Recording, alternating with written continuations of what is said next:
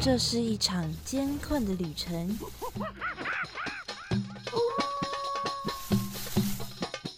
也是一场精彩绝伦的冒险。欢迎进入美好的动物世界，打开你的耳朵，用心感受。嘘，注意听，动物就在你身边。Animals 冒险王，你们准备好了吗？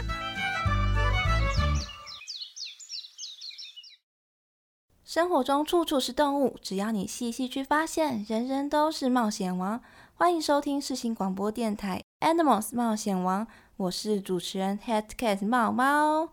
这个礼拜应该已经有很多大学生都开始放暑假了吧？那开心放假之余呢，也不要忘记收听我的节目哦。那还在考试的同学们就继续加油努力，考完呢就可以放松一下，也记得来这边收听我的节目放松哦。那在我们介绍今天的动物之前呢，我想跟大家聊聊这只动物的跟我相关的回忆。那我小时候啊，很喜欢妈妈买地瓜叶回家。只要放学回家的时候，看到地上放着一袋地瓜叶，我就会很兴奋，因为地瓜叶上面通常都会有很多的瓜牛爬在上面，我就会把地瓜叶抱到桌上。那以前家里大家都会折的那种纸盒，我就把纸盒打开放在旁边，开始翻找叶片中间有没有瓜牛在里面，然后就把它一只一只收集到纸盒里。虽然很虽然。很想养它们啦，但是通常都会被妈妈叫去说要去放生。不知道大家有没有跟我有类似的经验呢？都会去菜里面找一些生物有没有在里面。那对我来说呢，这是我小时候一场小小的生活中的小惊喜。好了，那讲了这么长一段回忆的分享，今天我们要介绍的呢，就是瓜牛。小小的瓜牛有怎么样的故事呢？马上进入我们的第一个单元——动物大百科。哇，那里有好多动物哦！真的哎，可是我一个都不认识哎。哎，有一只动物朝我们走过来了，该怎么办呢？别担心，看我的法宝！快点告诉我们吧！动物大百科。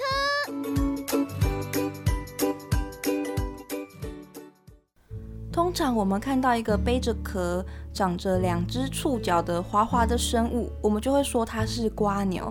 但是到底什么是瓜牛呢？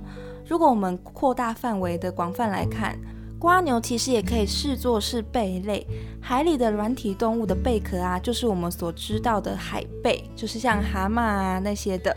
那活在淡水里面的啊，就是螺类。瓜牛我们一般是指啊，生活在陆地上的软体腹足纲的生物。瓜牛虽然是生活在陆地上的，但是它们的祖先呢，原本都是活在海里面的哦。所以啊，为了适应陆地的生活，构造呢会产生改变。瓜牛大致上可以分为两种，第一种呢是我们比较常见的，叫做有肺类的腹足纲，它们用外套膜，这个外套膜呢，也就是瓜牛身躯背部皮肤皱褶延伸而成的，在瓜牛的内脏团的背面或是壳跟身体之间呢，有一层薄膜，这层膜呢可以保护身体。也可以分泌碳酸钙跟贝壳质，让它的壳啊可以成长。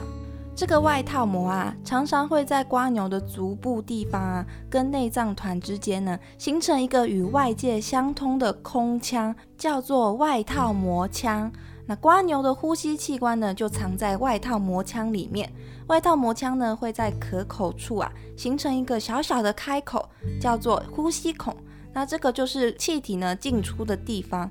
如果你仔细观察，你就会看到呼吸孔呢，常常会一开一关，一开一关，这就是瓜牛它正在呼吸哦。而当瓜牛呢缩进壳里面的时候啊，还是会把呼吸孔的开口留在壳口处，方便它呼吸。有肺类瓜牛呢，它有着外套膜所特化成的肺，它就是用那个肺呼吸，但是它不像我们人类一样有两片的肺叶，它只有一片是单片肺叶的哦。除了有肺之外呢，它还有另外的特征，就是它有两对触角。最上面的第一对触角的尖端呐，有个小小的黑点，它就是瓜牛的眼睛。瓜牛爬行的时候啊，眼睛的两只触角呢，会一摆一摆的摇晃探路。我想大家都有试过，如果你用手去轻碰它的触角的话，它就会很快的把它的触角收回去，然后再慢慢的伸出来。这个缩回去的触角的动作啊，其实也有分别哦。如果是缩眼目的瓜牛，就是把眼睛缩起来的那个瓜牛啊，缩触角的时候啊，它会从触角的根部开始往内缩。如果是鼻眼哑目的瓜牛，则是会从顶端的眼睛啊开始缩起来哦。瓜牛啊都很喜欢在下雨天啊，或是环境比较阴暗潮湿的地方活动，因为它们要保持身体的水分。所以如果天气太干燥、太炎热的时候，瓜牛呢就会进行夏眠的举动。那冬天太冷的话，瓜牛也会冬眠哦。我记得我小时候有曾经养过瓜牛，我把它养在一个塑胶盒里面，有的时候就会忘记浇水啊，那就会发现它缩在壳里面，然后壳口呢就会有一层白白的膜。那如果对着那个白白的膜浇水的话，过一阵子你就会发现瓜牛跑出来了。那个呢就是有肺类瓜牛的一个防水的机制。它会制作钙质的薄膜来阻挡水分的散发。它们通常啊会在薄膜上面留一个小孔来呼吸。这个薄膜也是它们跟另外一类瓜牛不太一样的地方。另外一类瓜牛是前鳃类瓜牛。前鳃类瓜牛有一个特殊的构造，就是它们有口盖。口盖通常会在它们的背后足部的地方跟壳的交界处，这是腹足纲动物原始的特征哦。跟有肺类瓜牛不同，前三类瓜牛缩进壳里面之后啊，它的口盖就会盖住它的壳口，所以它们不需要分泌薄膜来阻挡水汽的蒸散。而前三类瓜牛呢，只有一对触角。那对触角就真的只是触角了。它们的眼睛呢，在触角的根部，你可以看到一个比较大的黑色的点点，那个就是它们的眼睛。触角对于瓜牛来说真的非常的重要，因为瓜牛的视力啊其实不太好，那触角就等同于它们的探照灯啊，是很重要的嗅觉跟味觉的感受体。所以啊，如果触角受伤了，瓜牛们呢，还是会有能力再把它的触角恢复再生的哦。那说到瓜牛啊，就会想到一群跟它们很像的生物，就是我们说的阔鱼。阔鱼呢，其实也是从瓜牛演变来的哦。但是阔鱼它没有壳，也有一种是只有一小块壳的，叫做半阔鱼。这些阔鱼啊，比起瓜牛来说还要灵活，毕竟它们没有很大的壳阻碍它们的行动嘛，所以它们爬行的速度呢也比瓜牛还要快，也可以爬到瓜牛它们比较没有办法经过的一些岩石的细缝里面。但是没有壳啊，也就是说它少了一个可以保持水分的庇护所，所以阔鱼的皮肤会比瓜牛的还要粗糙，分泌的粘液也比较多。这些都可以有效的帮助阔鱼呢保持它身上的水分，而身为阔鱼前辈的瓜牛们啊，它们就是有着大大的壳。瓜牛的壳是出生的时候就有的，它们把重要的器官啊都放在壳里面保护着它们。小瓜牛刚出生的时候，身体跟壳都是透明的。小小的一只，很可爱、很精致的感觉。也因为它们出生的时候啊，就天生带有壳，所以它们不用换壳，也不能换壳。它们的壳啊，跟乌龟啊、螃蟹不太一样。龟壳是一层跟指甲一样的角质层，那螃蟹的壳呢是几丁质组成的。但是瓜牛的壳啊，主要是由碳酸钙组成的，因为它们也是贝壳的一种嘛。所以它们平时啊就会寻找可以补充碳酸钙的食物，帮助它们把壳成长。小瓜牛破壳之后啊，就会把蛋壳吃掉，补充营养。而它们身上的壳啊，就会跟着它们一起长大。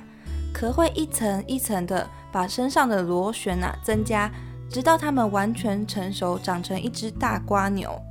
那为了让壳成长，需要补充碳酸钙嘛，所以瓜牛呢会吃石头补充碳酸钙，一小口一小口的吃。不要小看瓜牛哦，瓜牛可是世界上最多牙齿的生物。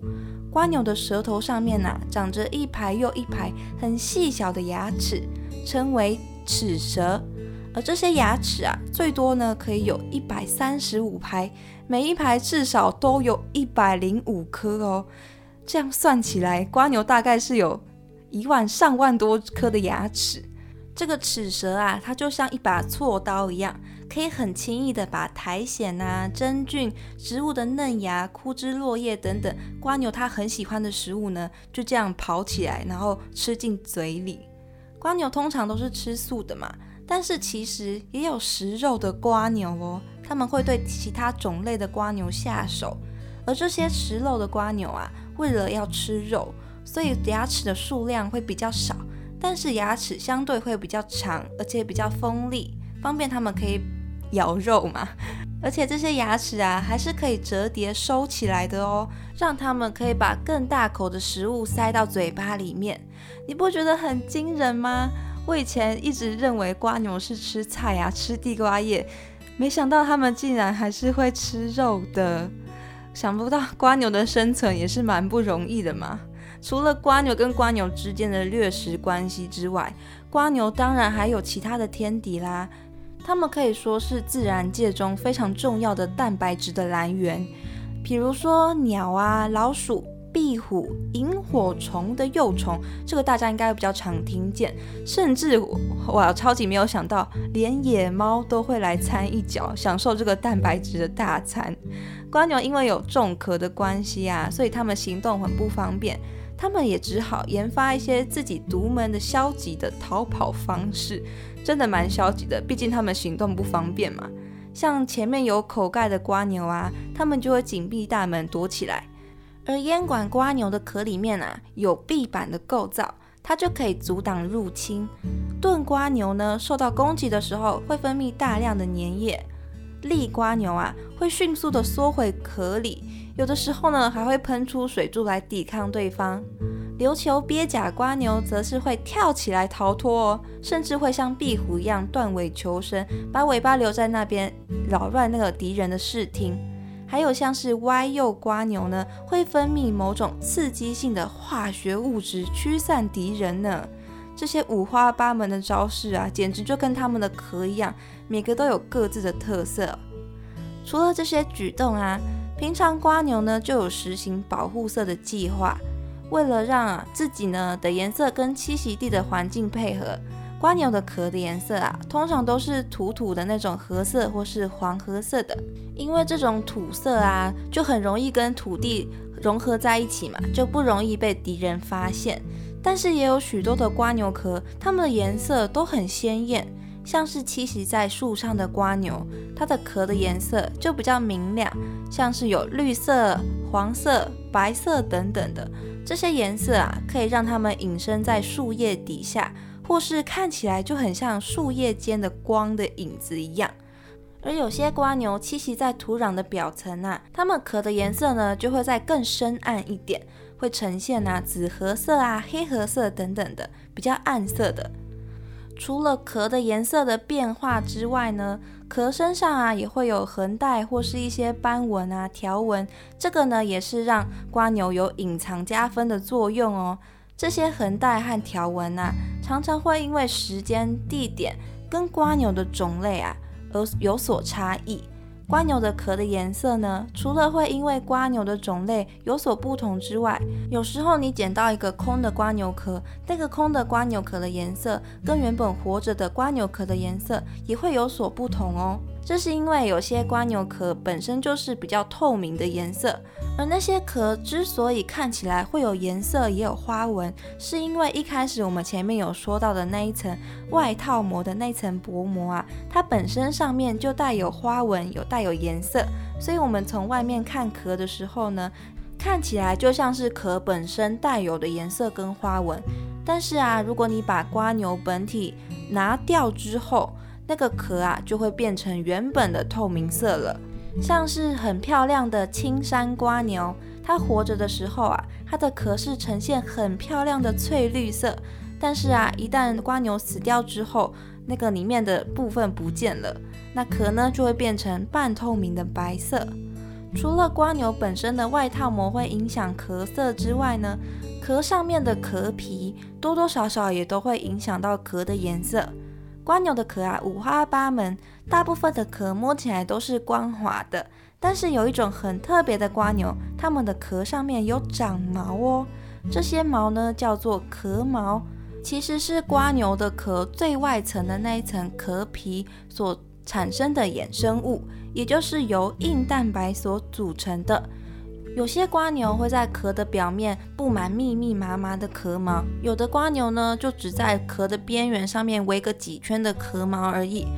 壳毛的功能呢，其实到现在都还没有定论，但是推测应该是跟瓜牛的防御、感觉跟水分的保持有相关联性。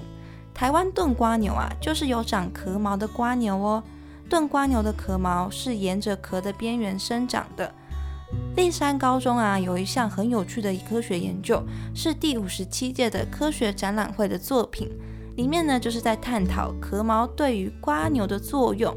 研究的结果显示，壳毛是有助于瓜牛增加与地面的摩擦力，可以帮助瓜牛有效的往高处爬，减少它们爬到一半的时候滑到地面上的危险。有助于呢帮助瓜牛增加生存的机会，因为它们就可以爬得更高，去躲避它们的天敌之外呢，也可以爬到上面去寻找它们可以吃的食物。平常我们最容易看到的，啊应该就是扁瓜牛。有的时候呢，还是可以看到超级巨大的那种非洲大瓜牛，看到的时候都会忍不住颤抖一下，真的是太大只了。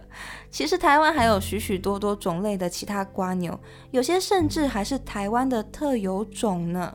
每一种瓜牛啊，当然都很漂亮，都有自己的特色。像我们刚刚说的青山瓜牛，它就有非常漂亮的绿色的壳哦。也难怪说会有很多人想要收藏瓜牛的壳啦。但是如果呢，你是为了壳而无辜的滥杀这些微小的生命的话，就是不好的行为哦。除了刚刚提到的一些瓜牛的种类呢，这边呢也推荐一种很小很小的瓜牛，它大概啊只有零点二到零点三公分这么大而已耶，超级小的吧？它的名字啊叫做。台湾罗县围山瓜牛，有兴趣的朋友啊，可以去查查看它的图片，看看这只小瓜牛哦。